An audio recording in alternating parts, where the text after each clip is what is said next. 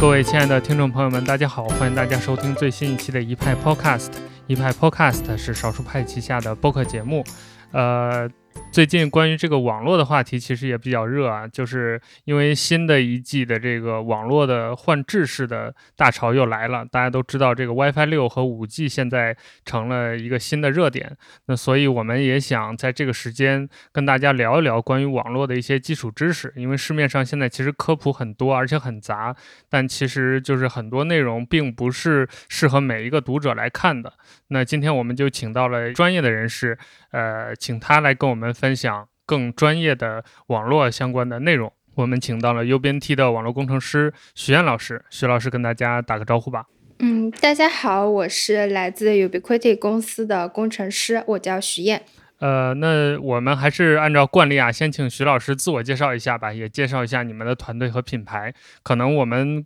特别是国内的这个听众和读者都不太了解你们这个品牌，包括背后在做哪些东西。嗯，我先简单介绍一下我自己吧。就是我在我们 Ubiquiti 公司主要是做嗯技术支持工程师的，支持的方向就是我们网络和无线这一块儿。网络就是我们用的比较多的局域网的内部，还有无线局域网上面。然后我们公司的话，其实，嗯，我感觉我们应该算是一个比较低调的品牌，在国内广告什么做的比较少，因为我们一直都专注于做产品这一块儿。其实我们相信的是，那个用户口碑才是最好的营销，因此我们也收获了一大波的粉丝。我们公司是在零五年的时候在美国硅谷创立的。主要是为了给大家提供远距离宽带传输，还有无线局域网。目前在全球企业级的 WLAN 市场上面排到第三位。其实被大家最熟知的产品就是我们的网桥和 AP 了。它分别是提供远距离宽带传输和无线网络的嘛。就是网桥，它是用作远距离宽带传输的，就它使用场景就像。嗯，比如说我们要给一个山区提供宽带，然后山路会比较崎岖，埋光缆费用特别高，而且也非常困难。这时候我们就可以考虑用网桥。嗯，网桥的话，我们一般就直接挂在铁塔上面，就是那个铁塔公司的铁塔，就挂二 G、三 G、四 G 天线的那个铁塔。我们可以在上面租一个位置，然后把网桥放在上面。嗯，然后另一端的话也放上同样的网桥，然后就可以传数据了。就两边对准之后就可以传数据了。它其实是和用那个有线用光纤传数据是一样的。啊，AP 的话大家应该都比较熟悉了，它就是一个无线接入点嘛。我们一般会在商用场景用的比较多，像那个商场里面提供那种商用 WiFi 的。但是有些人家里面也会用到 AP，嗯，方的、圆的，各种都有。其实我们少儿派也在用你们的一个产品，就是一个方形的无线 AP 的产品，是我们主力的路由器。呃，可能我们国内听众不熟悉这个品牌，有一个重要的原因就是，呃，我们主要的业务大部分都是还是比较偏向企业或者比较偏向大客户的，而且会有一些像刚才徐岩老师介绍的，会有一些。类似于这种基础建设的一些东西，所以可能大众消费者对这个品牌比较陌生。但其实我们少儿派内部是对这个品牌一直非常关注的。今天我们也请徐岩老师来跟我们聊。那刚才徐老师提到一个，就是网桥这个东西，我听上去好像就是一个巨大的，呃，一个无线 AP 的感觉，可以这么理解吗？呃，可以，可以。嗯，它的话，嗯，可以说它是一个巨大的无线 AP，但是它和我们 AP 还是有一点点区别，因为它要传的非常的远嘛，所以它的能量不能分散，它一般都是定向的，就是如果是要传非常远的话，那它肯定是定向的，然后另外一端也会有一个专业的设备来做接收，就是说我们 AP 可以直接用手机、用电脑接收嘛。但是手机和电脑的信号，就是它的那个天线并没有那么的好，所以呢，如果要传得很远的话，我们另外一端也是要用一个像网桥这样专业的设备来接收这个信号。其实呢，就是，嗯，我们平时传那个数据是用那个光纤或者是用那个网线传的嘛？像我们的那个传很远距离的那款设备，就号称是空中的光纤。呃，网桥这个东西，像你们平时都会用在哪些场景？像刚才说的，比如山里头铺有线光纤不方便，那直接上网桥就会解决这个，比如绕过这个高山啊、阻挡啊，或者绕过一些比较崎岖的场地这种情况。那其他还有一些应用场景吗？呃，像那个在大草原上面，我们有好多那种内蒙的项目，因为他们那个地方去挖光纤真的不是很现实嘛，而且也会破坏那个呃原有的生态环境，呃，所以这个时候我们也会比较多用到一些网桥。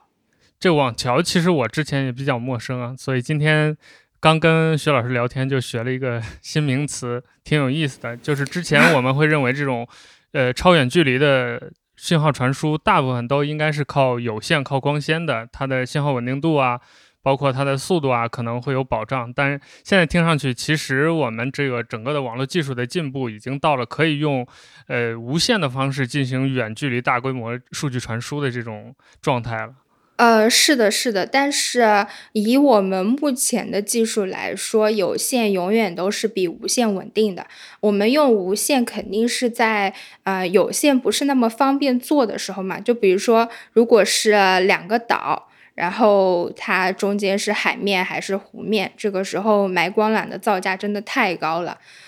就可以考虑到用那个网桥这种。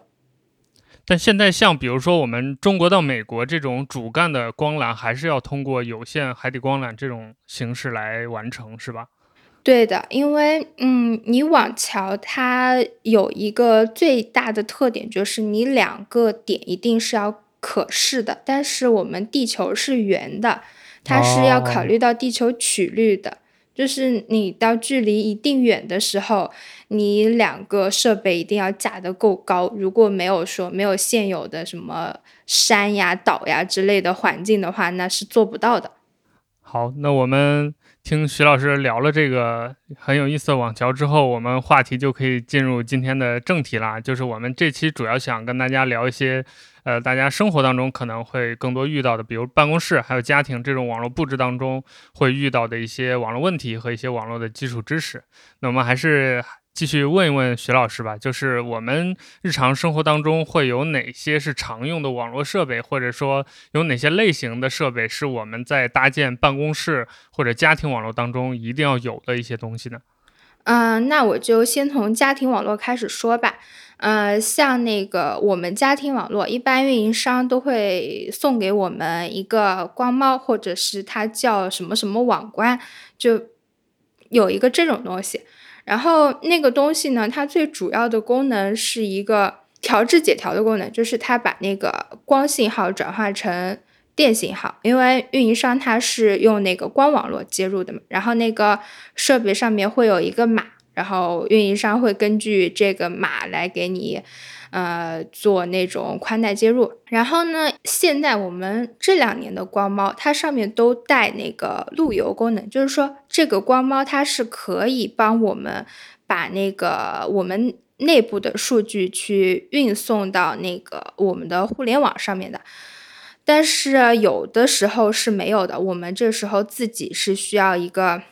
路由器的。嗯嗯，然后这个路由器呢，就是和我们家用的那种普通的无线路由器有那么一点点不一样。啊，这个路由器它就只有一个功能。我说这个路由器它是只有一个功能，就是帮我们把。比如说我们内网的一些数据，比如说你想上微信，那你首先要先到运营商的网络上，运营商再帮你，呃，接入到我们的互联网上面的这个路由器是这个功能。然后我们家用的无线路由器呢，就是它有路由器的功能，然后也有无线的功能，就是说它是放在一起的。然后我们光猫上面它还有一个叫做 LAN 的口，然后拼音就是 L A N 这个口。它的意思是本地局域网，就是就我们可以直接把电脑插在上面，然后就可以获取网络了，而不是说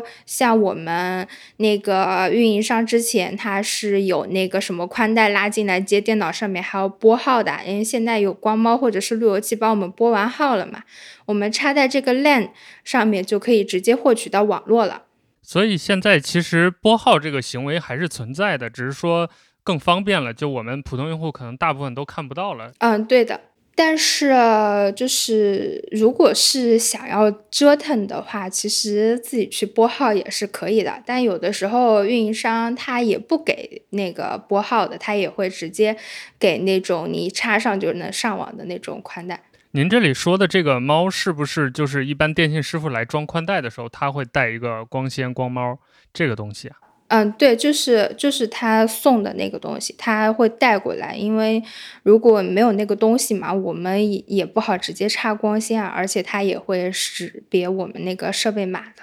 我记得就是每一次装宽带的时候，它这一步还挺复杂，就它最后是光纤那个头特别的敏感，所以它一定要对齐，然后保证网络强度，它才能把那个光纤头插上。就是每次调试那个过程都时间还挺长的。嗯，对。然后其实我之前也接触过一些宽带装维的这个嘛，就是那个师傅，你看他在弄的时候，他会就我们一般都是光纤已经通到通到我们那个入户箱里面了嘛，到我们家里面的时候，他会先测光衰，就是说先测我们这个嗯光纤它。呃，是不是好用的？有没有什么问题？然后呢，他会把这个光纤插到设备上面，然后插到设备上面，我会看到他有在向他们内部发消息，然后会说那个设备上面的 MAC 地址是多少呀，或者是发一些什么别的消息，我没有，我没有仔细看过，这是。一般是会给到是设备上面的一个码，然后给到它内部的话，会给它开通这个宽带，然后开通好了之后，一般就没有什么问题了，然后。嗯，就是会对你的网络进行一些测速啊，然后他会问你，你还有没有什么无线的需求呀？要不要我们的那个全屋智能 WiFi 的解决方案呀？然后如果你说没有了，他会让你确认没有问题之后他就走了。嗯嗯，是这样是这样。那那徐老师你继续吧。然后家里面还有，就刚刚说到那个无线路由器，它其实是分好几个功能嘛。我刚刚我们刚刚说到了那个 LAN 的功能，然后还有那个我一直在强调的无线的功能，就是它上面会有天线，然后有的天线我们看不见，藏在里面的，它也是有天线的。然后那个天线呢，它其实就是我们刚刚前面说的那个 AP 的功能啊，就是。呃，我们商用的 AP 其实就可以理解为它是无线路由器上面那个天线，但是它这个 AP 的天线呢做的更加专业一点，而且，呃，你想我们单独把这个天线拆出来做一个设备，它肯定更专业嘛，能承载的用户更多，给到用户的体验就更好，然后。就讲讲这个 A P，我们正好也可以讲讲我们那个商用环境。一般商用环境呢，它这个是拆开的，就是把我们那个无线路由器的功能给拆开了，就不再是用一个集成的，就是让它有那种术业有专攻的意思。就比如说最开始的那个无线路由器。一般我们商用的话，它的那个光猫是不带路由功能的，它就是一个光调制底调器，嗯，然后直接我们直接插在那个光猫上面嘛，然后这个路由器会帮我们上网，然后还可以做一些策略，就比如说在公司内部有一些，嗯，我们一些机密想要。就是说，只有特定的人去能够去访问它，也可以说在路由器上面做一些设置。当然，也可以说在一些更加专业的，比如说一些更加专业的防火墙设备上面做一些设置，都是可以的。啊，然后接下来呢，我们公司的设备肯定会比家里面的设备多嘛，对吧？嗯。家里比家里面设备多了之后，那路由器上面就只有那么几个口，怎么办呢？就会有一个。交换机，交换机呢，我们可以简单的理解为是一个路由器网口的扩展。嗯，就是就是路由器的口不够用了，我们就可以用交换机把它插到路由器上。然后交换机的口和路由器的口有那么一点点区别。嗯，交换机的口呢，就是我们两台电脑就是插在，就是它是可以直接通信的，就像是用网线直接连在一起的，但是它会比那个网线直接连在一起好那么一点点。嗯，然后路由器的口的话。它是两个口是不能够位于同一个 LAN 里面，就刚刚我们说的 LAN，就是路由器的一个口就是属于一个局域网，然后两个口就是两个局域网。嗯，啊，也是我们公司内部也会做到一些那种网段的规划嘛，就是也方便我们去对，嗯，员工的设备进行一些管控，以及我们内网安全的一些管控。然后接下来呢，就是 A P 了。A P 它其实作用和那个，嗯，我们的交换机差不多，它是无线侧的交换机，也是帮助我们把终端接到那路由器上面的。因为路由器的话，它这种商用路由器，它也没有说有那种无线接口呀，有那个天线让我们连。终端的，像我们手机啊，或者是不带网口的这种电脑、平板，就没有办法接到路由器上面了嘛？这样就需要我们 AP 来做一个这个。然后说到 AP，还想跟大家说一下那个 WLAN。刚刚说了 LAN，然后 WLAN 就是比我们说的那个 LAN 多了一个 W，然后那个 W 就是无线的意思，就是 AP 和终端。组成的那个局域网，我们也可以管它叫无线局域网。这个概念其实还挺常见的，就大家有时候会分不清电脑上或者手机上一会儿连的是 WiFi，一会儿连的是 WLAN，这个区别刚好今天徐老师在这儿就讲到这个东西了。啊，对，然后 WiFi 就是你连的那个 WiFi 的名字，那叫无线信号。然后 WLAN 的话，就是你的 AP 和你的终端组成了一个小的局域网，叫做 WLAN。呃，刚才其实我们徐老师提到了几个概念，就我们听众可能最近几年比较流行这个，大家也都比较熟悉，就是接一个就在自己家的路由器外面再加一个 AP 来拓展网络的这个范围。其实我们 UBNT 也有很多这样的产品，就是把你的可能无线网络覆盖不了的地方。呃，加一个 AP 就可以扩展信号，所以我们普通听众可能相对比较熟悉这个东西。但是交换机大家可能比较陌生，就是在一些机房啊、服务器啊，或者是可能网吧，大家会见过，就是一个一般都是长条形的、很长的一个东西，然后上面有各种各样的网口。就可能有一二十个小的，也有七八个网口。那个网口就是刚才徐老师说的这个，就是其实用来扩展有线的一个东西。它俩作用应该是一样的吧？就是都是把一个固定的输出的一个讯号源扩展成一个可以传得更远或者能多个。客户端来接收的讯号源，可以这么理解吗？嗯，可以这么理解。对，所以我们日常当中，像其实刚才徐老师已经帮大家梳理了，就是我从我们的宽带师傅进门开始，他会拿一个光猫进来，然后这个时候当光猫连上，一般来说。你的家里面就有网络了，那这个时候接下来你就是要配置自己家庭的一些网络环境。那这个时候你可能会选择自己的路由器，或者现在有一些光猫也带了路由器的功能，那就你家里就有 WiFi 就有有线就可以用了。那这个时候如果你的信号还有一些问题的话，就可以考虑比如交换机啊、AP 啊这些东西。那我们这个部分其实就跟大家解释了一下，就是我们整个家用网络环境，还有一般的办公室的网络环境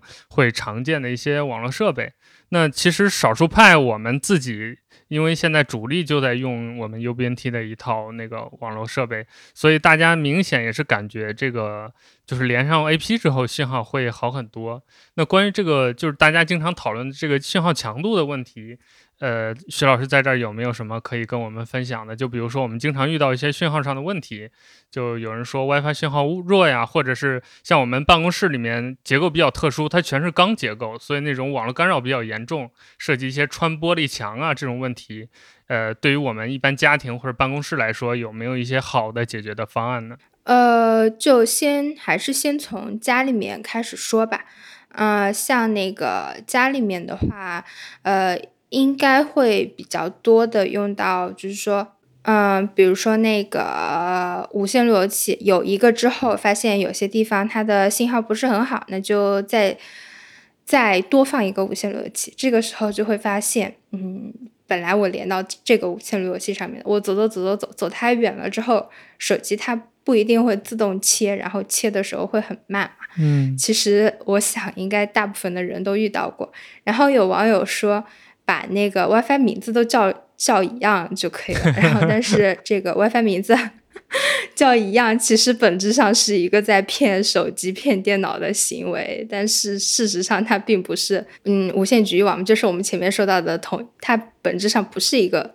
WLAN，然后就切换比较慢嘛。其实那个加无线路由器这个思想是对的，就是嗯，但是这一个无线这两个无线路由器，它要把它置在同一个系统里面，那这样我们。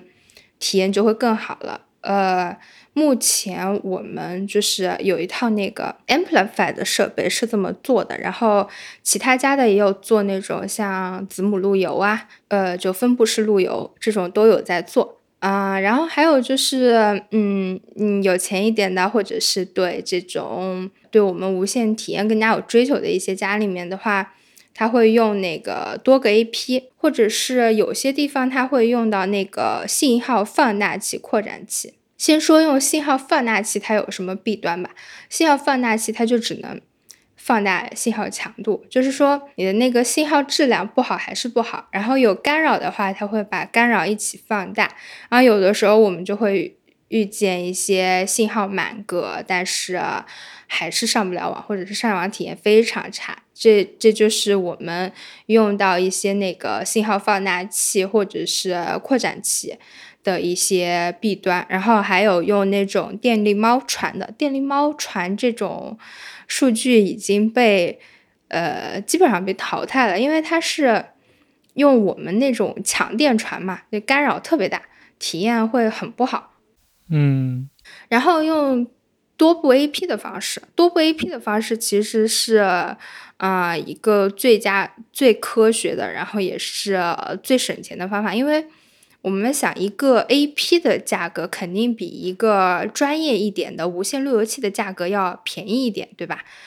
就是要比我们用那一套子母路由要来的划算一点。然后我们就只需要有一个路由器，然后下面接上交换机，或者是不接也行，直接插在光猫上面都是可以的。然后这个 AP 哪个房间信号差，那就在哪一个房间。放一个，就是我们可以前期规划一下，就比如说，嗯，大家屋子比较大，我们现在整个屋子的中央放一个，然后会发现角落里面，比如说，呃，某个小房间里面，某个次卧里面，或者是那个呃厨房，当然厨房也不一定是需要 WiFi 信号的，就是某个需要 WiFi 信号的地方，信号差的话，那我们再多加一个，就是我们的。呃，最根本的原则就是信号不够了，我们应该再补一个点，而不是说去加功率。因为加功率的话，我们接收端的功率它不一定是够的。就是说，嗯，就像我们用喇叭喊话一样嘛，就是说你那个人能听到，但是他听到的那个人如果没有喇叭的话，他就喊不回来了。手机、电脑的话。他就是那个没有喇叭的人，离得太远的话，他没有把没有办法把声音、把数据给喊回去，然后 A P 收不到的话，那我们也不能够进行通信嘛。最好的方法就是让我们的 A P 处在一个靠近用户的地方，就是说，嗯，A P 和终端通信就跟两个人讲话一样。就当然是你离得近的话，它通信效果会比较好嘛。而且还有，就刚刚有说到一个干扰啊，也是离得近，环境比较安静的话，那也是效果会比较好的啊。当然，我们环境当中无时无刻都会存在一些噪音什么的，但是这个噪音如果不影响到我们正常的沟通，我们也不会去在意它。无线的干扰也是一样，就是说干扰它始终存在，但是嗯，不影响我们正常无线系统运行的干扰，我们可以不去管它。然后在那个办公室里面也是一样的，在办公室里面我们用的最多的是 AP 嘛，其实办公室用多个无线路由器的情况不多啊，还用的是 AP。呃，其实当我们无线信号在穿玻璃墙的时候，没有什么。呃，就是在穿那种就是如果环境里面有那个金属架，全部都是金属架，或者是有一些比较厚重的隔墙的话，还是要注意，就是我们 A P 的布放要避开这种地方。如果真的避不开的话，就像那种粗一点的柱子，那就一边各放一个。然后像那种密闭的，就是隔间里面，然后就一个隔间里面放一个，我外面再单独放。这个样子的话，体验是最好的。所以就是，其实这个 A P 它就是，如果你对网络环境越敏感，这个 A P 的数量就要越多，这样才能保证它这个网络整体的效果会能有一个一致性，是这样吗？呃，对的，就是，嗯，A P 也不是说越多越好，就是当你放到一定的密集程度的时候，你就。嗯，没有办法再去放了。就比如说，你两个 A P 相隔只有一米，这个时这个时候就过密了。就是还是两个 A P 之间还是要有一定的距离的嘛。因为就像我们在那个看电影电影院里面的喇叭，它也不会说把所有的喇叭都放在一起，它每个喇叭之间也都是会空一段距离的。呃，那就我其实还想到一个问题啊，就是 A P 它在这个原理上和比如说我们用子母路由器或者是用放大器、用电力猫，它们之间这个原理上有什么不一样吗？就同样是这种放大信号或者延伸信号的这个作用？呃，它和子母路由其实差不多，就是多一个点位嘛，因为那个子子母路由。跟 A P 比起来，就是它方便嘛。你一键设置，我们我们那个 Amplified 它也是有这套子母路由的东西。然后 A P 它就更加专业一点，就是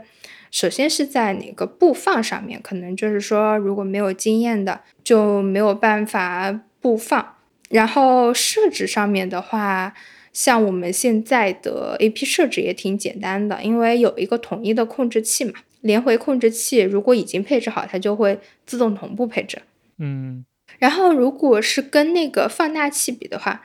嗯，现在信号放大器它分两种，一种就是我刚刚说的单纯的是把信号放大，就像是一个扩音设备一样，它不，它会无差别的放大，信号也放大了，干扰也放大了，接收到的信号质量还是一样的差。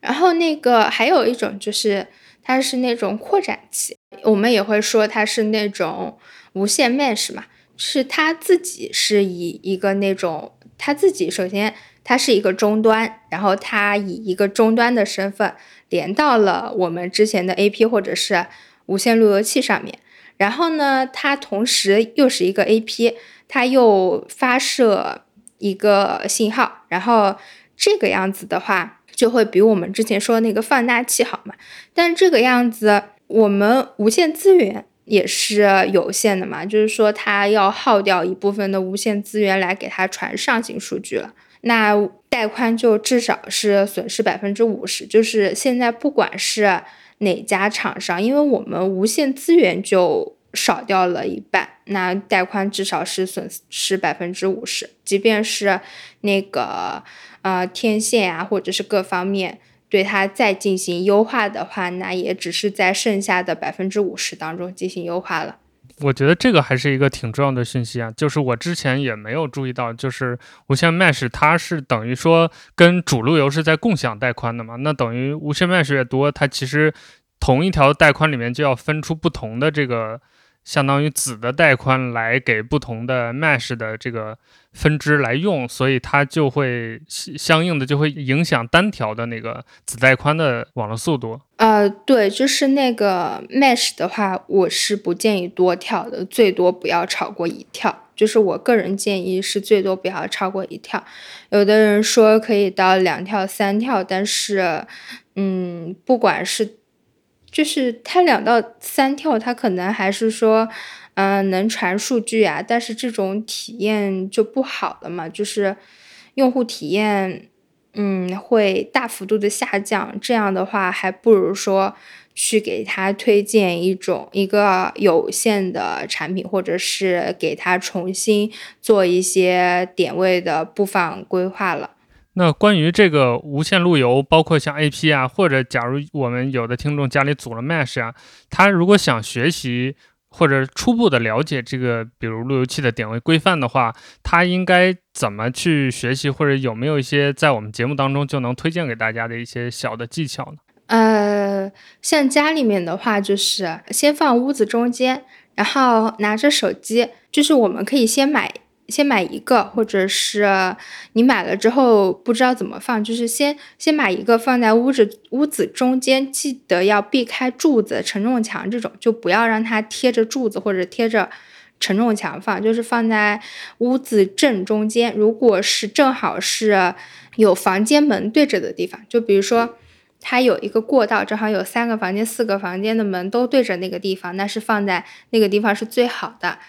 嗯，然后就拿着手机在屋子里面转，看哪个地方信号最差，然后就考虑那个地方要不要加设备。如果觉得那是个无关紧要的地方，可以不加设备；如果觉得比较重要的话，那可以加一个设备。这是家里面家里面布放是最科学的。然后像商用环境布放的话，我们推荐的是要先考虑一下业务类型，然后再考虑一下人数。就比如说，如果是一个。就假设是一个做直播的环境嘛，那做直播的环境，它对无线要求肯定是非常高嘛。那我们如果是那种直播间里面的话，那就让他一到两个直播间用只用一个 AP，就一到两个人就只连那一个 AP，或者是那种比如说像那种手游竞赛呀，那就让一个人连一个 AP 就好了。然后，如果是办公室的话，只是普通办公，那我们可以考虑，就是以人数来考虑的话，那就是三十到五十个人一个 AP。嗯，如果是用那种距离来考虑的话，呃，我的建议就是，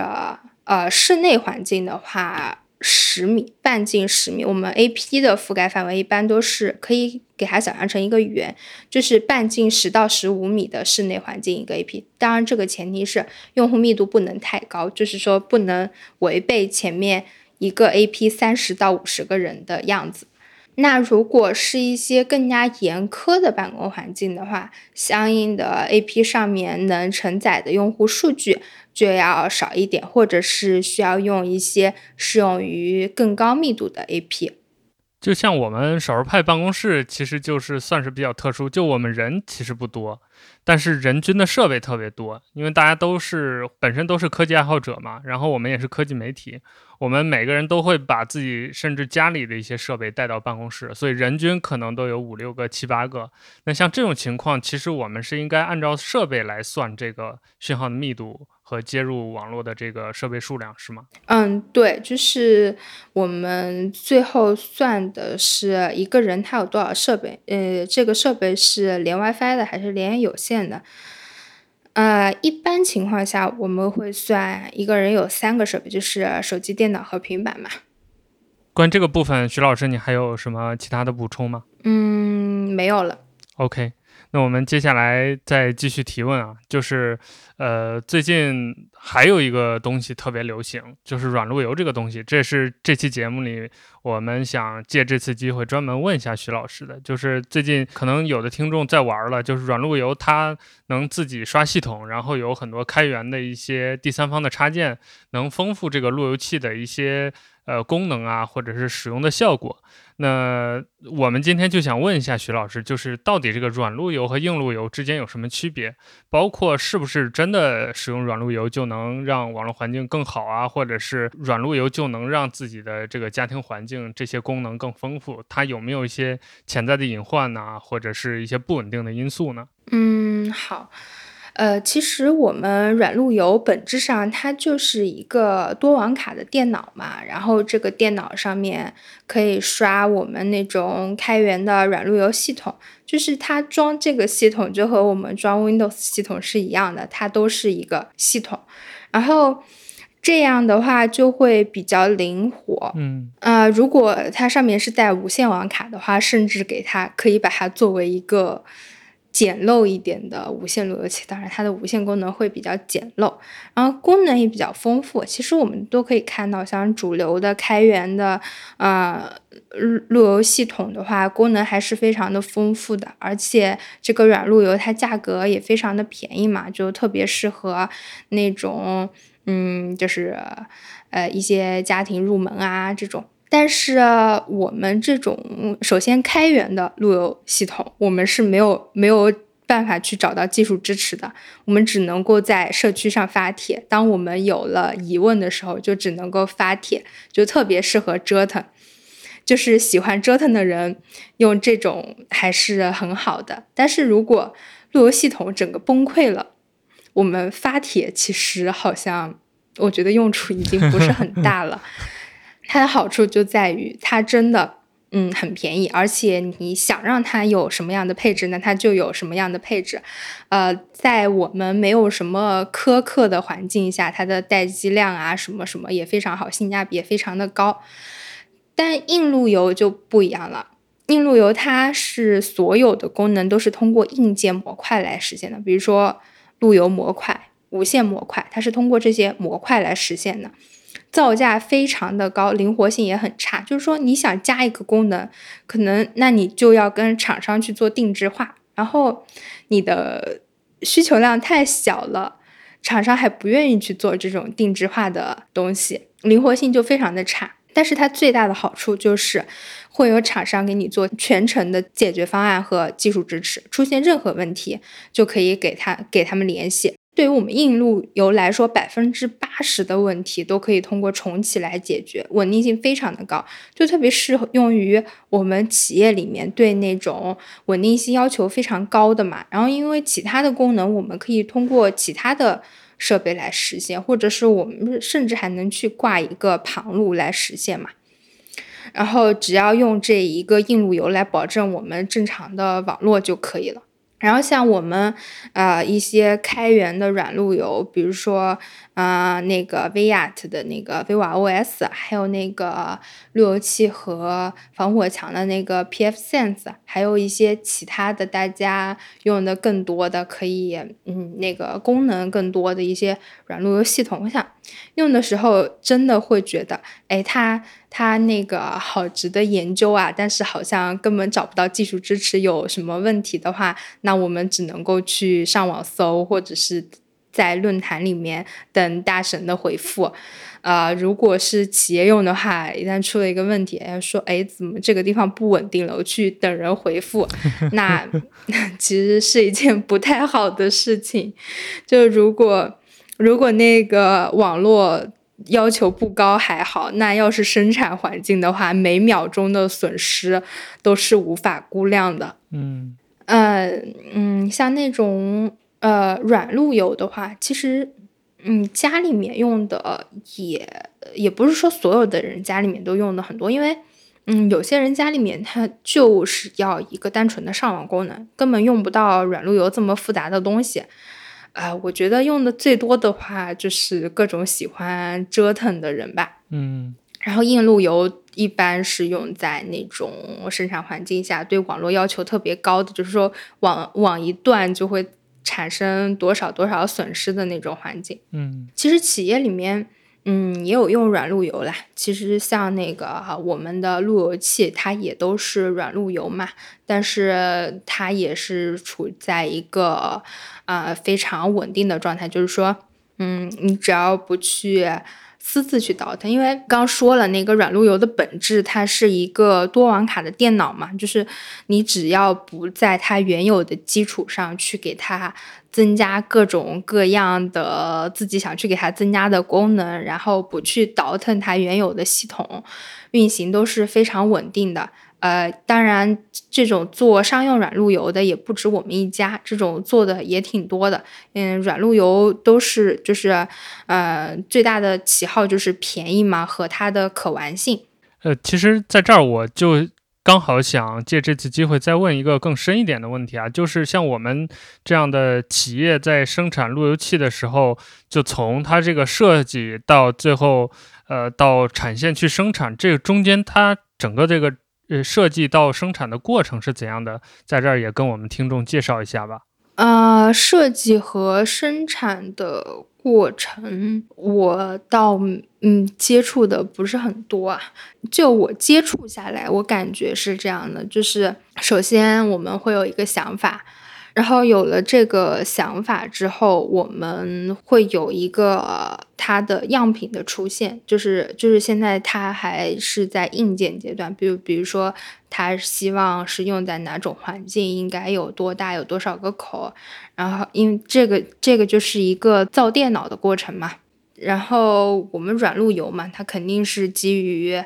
Linux 系统的，就是我们现在是在。就是这个环节是在造一个装了 Linux 系统的一个多网卡的电脑，然后当这个硬件造好了之后，其实对于软路由难来说，最难的就是固件和这个软件上面的调试嘛。然后就是固件和软件的开发会不停的去测试它的功能，然后当那个研发内部测试的差不多了之后，就是我们还会去做另外一个测，就是我们还会用，就我们自己测试，然后测试完了之后就开始去做那种公测呀，或者是我们会上线那种测试的，就是测试的样品。就是我们的，我们会有一个商城，会上线一个测试样品，然后会有一些各路的大神，然后购买到一些测试的样品。当然，测试的样品肯定是会比我们最终发售的要便宜的，就大概是这么一个过程。然后里面具体的细节的话，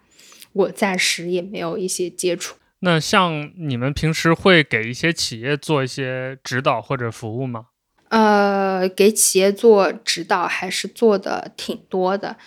嗯，一般来说都是一些产品使用上面的问题，因为毕竟各家厂商的产品，它虽然原理是一样的，但是在使用习惯呀、操作这个上面，它是不太一样的。呃，就是他们一般会说需要那个实现什么什么样的效果，应该怎么来做，或者就是一些那个网络技术上面的问题啦，就可以，嗯，有的时候会帮他们做一下，然后大部分时候还是以一个教导用户的形式。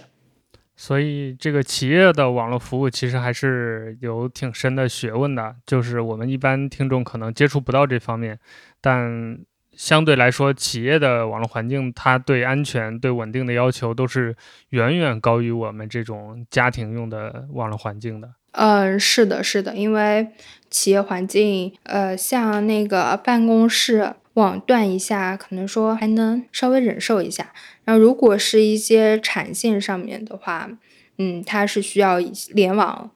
一些生产，它断一下，可能就是几十万美金的损失。嗯，那我们聊到这儿，我们还回到家庭吧，就是我们再给我们听众一些选购路由器，包括搭建网络环境的一些建议吧。就我们可能随着最新的这个 WiFi 六的路由器出来之后，可能我们有一些听众或者有一些朋友，他会开始考虑自己换网络了。呃，那在这个时候选购路由器啊，包括配置自己的家庭网络环境啊，包括选择运营商啊，这方面徐老师有没有一些建议给到大家呢？选购自己家里的路由器的话，就首先要明确，嗯，你需要一个什么样的？就现在，呃，我们假设先假设它是，嗯，新办新办一个宽带，假设运营商送给他的光猫是带路由功能的，就是。要先明确自己，呃，需不需要要另外购买一个路由器，还是利用运营商这个光猫的路由功能？就是运营商光猫的路由功能，它是能够满足绝大部分家庭用户的需求，但是它有一个缺点，呃，就是你不能上去改东西，你只能就比如说你改个网段呀。这个是可以改的，但是你要是想做一些更加复杂的东西啊，想去改更多的配置，它改不了。如果想改配置的话，那可以再另外买一个，然后买一个之后也可以要求运营商把光猫改成桥接，自己去拨号都是可以的。嗯，啊，如果运营商坚持不肯改桥接的话，那其实不改桥接和改桥接差别也不大。嗯，从体验上来说没有差别。呃，然后就是家里面的有线设备需要插有线的设备有多少？呃，就比如说家里的电脑是想插有线，还是说，嗯，家里有很多很多台 AP，需要覆盖很大的地方，有很多很多台 AP。其实交换机的这个考虑是可以放在 AP 后面的。我们可以先考虑一下 AP，然后看一下自己家里房子有多大，然后哪几个房间是希望信号嗯很好的，就是嗯还有哪些房间就是说嗯有没有信号都无所谓，像卫生间、阳台还有厨房这种地方。要不要信号覆盖？然后有没有智能家居？比如说像智能窗帘这种，因为窗帘一般都是我们都是挂在我们屋子的最外围的嘛。然后最嗯，照我们从中间往四周覆盖的这个原则来说，最外围的信号是会最差的，然后甚至没有信号的。如果有这种的话，我们也可以考虑一下。然后，然后当我们 A P 定好了之后，也可以来定交换机了。定交换机就是考虑有，嗯，有多少有线设备，就像 A P 也是有线设备，有线电脑也是有线设备。然后像我们的 A P 的都是 P O E 供电的嘛，我建议是超过三台 A P 就可以直接上 P O E 交换机了，因为通过 P O E 供电的 A P 如果是不带那个。呃，PoE 交换机的话，那就一定要插 PoE 模块。多了的话，就是 PoE 模块，就是要先插一个电源线，然后给这个模块供电。模块上面要连一根网线插到 AP 上面，然后模块的另外一个口还要再插一根网线连到交换机或者是路由器上面，就会很复杂，就是呃这个布线会很乱。超过三台 AP 或者是根本就不想。考虑这种乱七八糟布线的，就直接上 PoE 交换机吧。然后交换机上面的口一定要留够。就比如说家里面有，假设加上 AP 之后有十台有线设备，那起码要留十二到十四个口。万一哪一天就是说想补一个呢？就是你发现补一个之后，然后如果原来网口没有了，那又要再重新换一个交换机，也挺麻烦的。然后也又是一笔开销嘛。嗯，然后在布放的上面的话，还是说还是那样，嗯，A P 还是放在家里面最中间。然后像这个样子的话，弱电箱肯定是放不下的。我建议就是，就那个弱电箱门拆掉，直接把它改成一个柜子吧，就是。嗯，把东西都放在柜子里面，这个样子空间也大，也比较适用于散热嘛。如果非要把所有的东西都塞在弱电箱里面，也塞不下，然后也容易特别烫。嗯，我家现在就是这个情况，就门关不上，然后路由器什么就只能放外面。呃，是的，就是门关不上的时候，干脆把门拆掉，然后去定制一个柜子。就是现在网上有很多那种，就是可以搜那种什么弱电箱或者是什么呃弱电箱柜这种，它不用嵌在墙里面，它就像一个鞋柜一样，直接往弱电箱前面一放挡住就可以了。嗯嗯，或者是装修的时候，它没有装修的话呢，装修时候也可以直接把它给规划进去，就比如说那一面墙都是一个柜子，把它留出来一个也是可以的。然后运营商的选择的话，倒没有什么特别的地方。现在大家做的都挺好的，就是可能有用户觉得某一家的服务好，会更喜欢那一家，也是可以这么，嗯，就是可以选只选择那一家，或者是原来有绑了一些东西，运营商选择没有什么特殊的地方。啊，当然，啊，还有一个忘记说了，就是最重要的就是运营商的资费，呃，可以也可以根据自己的预算来选择嘛。然后那个宽带的速度也是根据预算来选择。不过我觉得一般我们家里面一百兆就够了，现在基本上就是一百兆、两百兆的宽带办的最多嘛。嗯，如果在家里面有什么家庭办公啊，或者是有一些额外的，嗯，特殊需求的话，也可以说办个五百兆、一千兆的，当然费用也会上来。嗯，没错。还有就是买这种东西，一定像网络设备这种东西要用很多年的，一时半会儿不会换的，千万不要盲目跟风，要认清自己的需求。就比如说有一个。路由器或者是一个无线设备，它嗯宣传的非常非常的好，但是你个人没有那么高的需求，甚至说现在一直在宣传这种。全屋智能 WiFi 的这种，就是其实我个人觉得这个是非常非常好的，当然这个费用也会比较高。如果只是普通的家庭选择，就是说可能说你家里房子比较小，或者只是租的一个小房子的话，我建议就是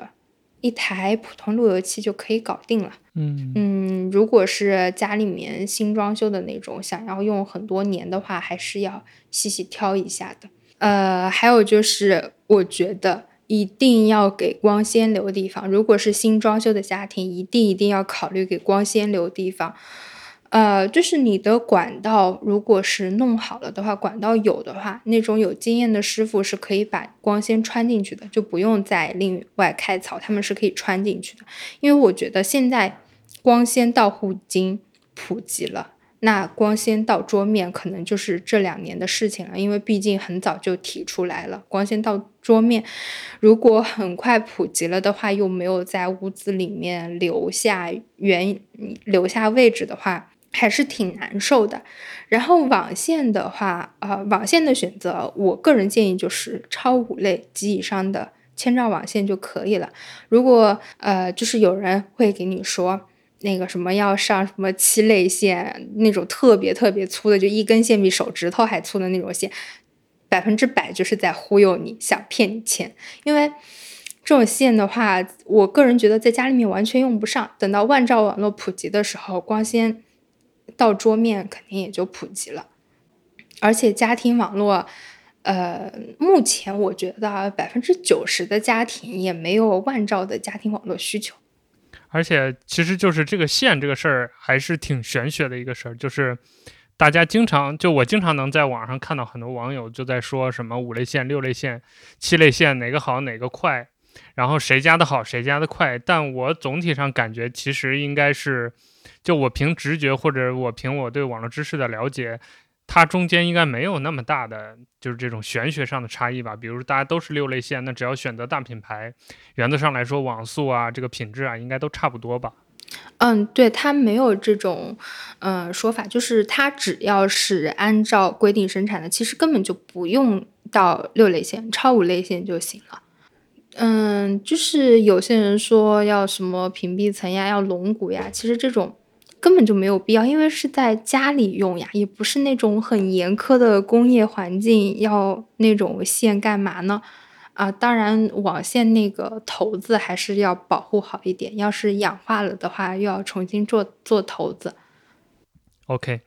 那我们节目到了最后一个环节啊，就是我们的总结环节。我们刚才徐老师跟大家聊了一个小时，非常丰富的网络知识的科普。那最后，我们还还是请徐老师跟大家总结一下吧。不管是你有想跟大家分享的网络经验，还是我们 UBNT 这个品牌想跟大家说的话，还是我们对于未来的产品的一些构想，比如在中国市场有没有一些新动作，在这个环节都可以跟我们听众朋友们再分享一下。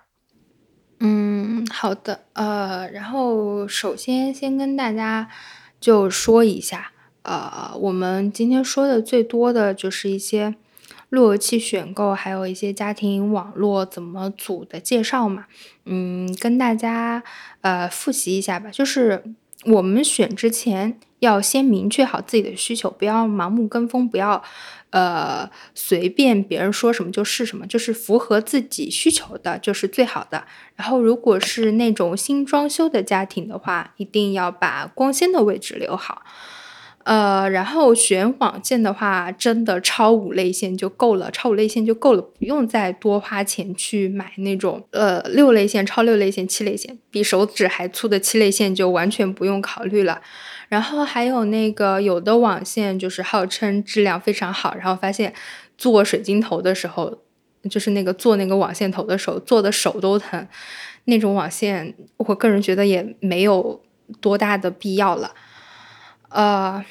然后就是，就大家要明白，我们那个做 WiFi 布放的时候，嗯，有条件的话就用子母路由，或者是用我们说的多 AP 这种 AC 加 AP 的模式嘛。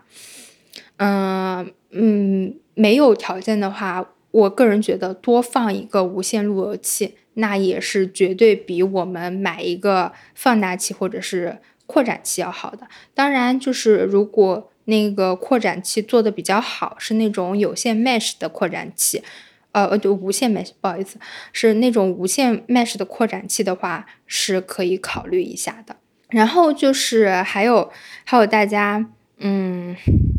问的比较多的，我知道大家一定会问到我们 WiFi 六的设备。我们 WiFi 六的设备预计呃就是预计春节后，就是现在我们已经就是测试样品已经拿到了，预计到春节后可以应该是可以上市了。嗯啊，二零二一年大家应该就能看到了。二零二一年春天吧，还不敢说 冬天，差不多到春天，大家应该就能看到我们的 WiFi 六的产品了。呃，然后还有就是，还有最后要跟大家说一个五 G 和 WiFi 六的这个问题，就之前有在网上看到大家很多的争论，嗯，要跟大家说一下，这两个它并没有什么矛盾。嗯，就是五 G 嘛，我们是那个运营商的移动通信技术的发展嘛，因为它呃肯定会带动，当然以后它肯定会带动一些其他应用的发展，但是这个是我们用来接入运营商网络的方式嘛。然后我们的 WiFi 六是无线局域网，是我们在局域网内部的一些动作嘛。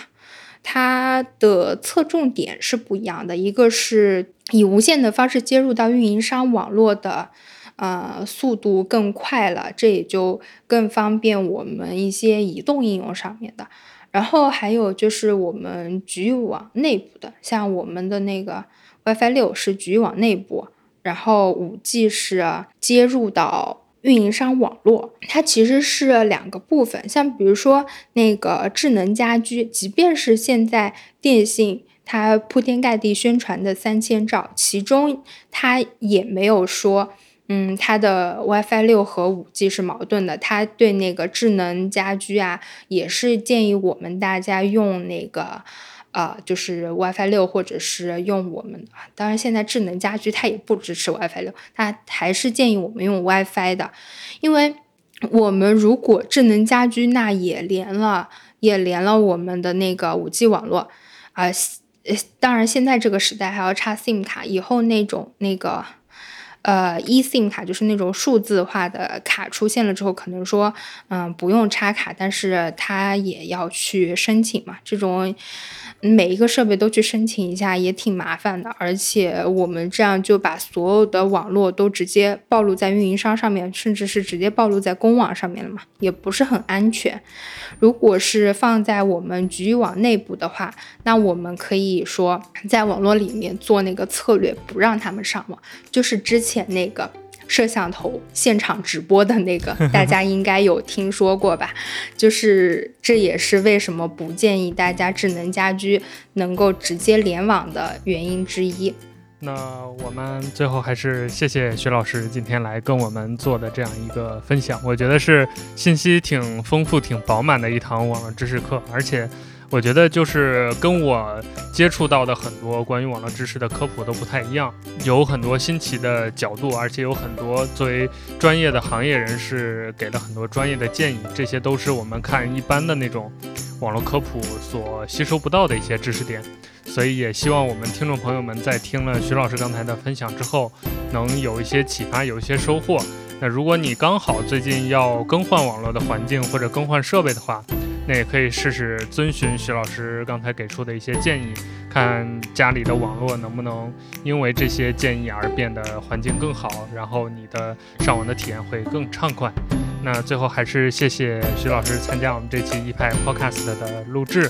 呃，之后我们也会跟徐老师这边，就是我们考虑出一个网络的教程，发在我们少儿派的首页，这个内容也在策划中了。所以那个里面会有更多的一些关于网络知识的一些科普啊，一些小的技巧啊，分享给大家。最后也谢谢我们听众们的订阅和收听，我们这期节目就到这里，下期再见，拜拜，拜拜。